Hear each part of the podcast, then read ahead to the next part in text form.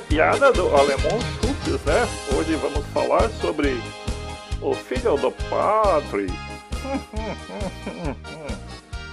Estava lá o padre, seu ficário, ia, ia fazer exames, exames de sangue, no médico recomendar exames de sangue para fazer check-up, para cuidar da saúde de seu vicário. Se dirigiu ao laboratório e fez coleta de sangue, né? fez coleta de sangue e deixou o exame lá para ser examinado. Então, no outro dia, passou dia, passou dois, passou três, aí o padre buscar resultado de exame. Só que o laboratório fez titica trocar resultado de padre com resultado de mulher grávida. então, padre levar, levar exame no médico e médico falar: Senhor vicário, o senhor está grávido? Mas que eu grávido? Mas como pode isso?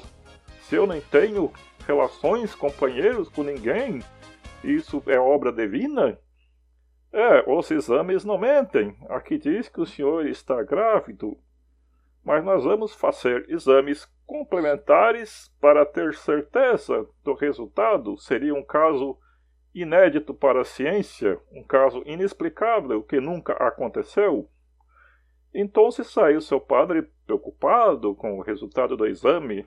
Provavelmente seria um engano, mas como poderia o seu vigário estar grávido? Como poderia isso acontecer? E foi ele para a igreja, era dia de confissões. E a primeira confissão do dia foi de uma moça, uma moça jovem, seus 16 anos, chegou para o padre aflita e falou: Seu padre, eu fiz um aborto. O padre: O que é que você faz? Eu fiz um aborto. O padre, muito interessado na situação, perguntou: Como que você fez isso? Ah, seu padre estava nos primeiros dias de gravidez. Fui a um campo deserto me pendurei num galho de uma árvore e fiquei chacoalhando para lá e para cá, para lá e para cá. Assim, a minha menstruação desceu. ah, então tá, minha filha.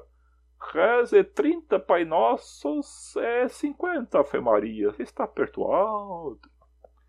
Então, pelo sim, pelo não, seu padre Naquela noite se dirigiu ao campo deserto.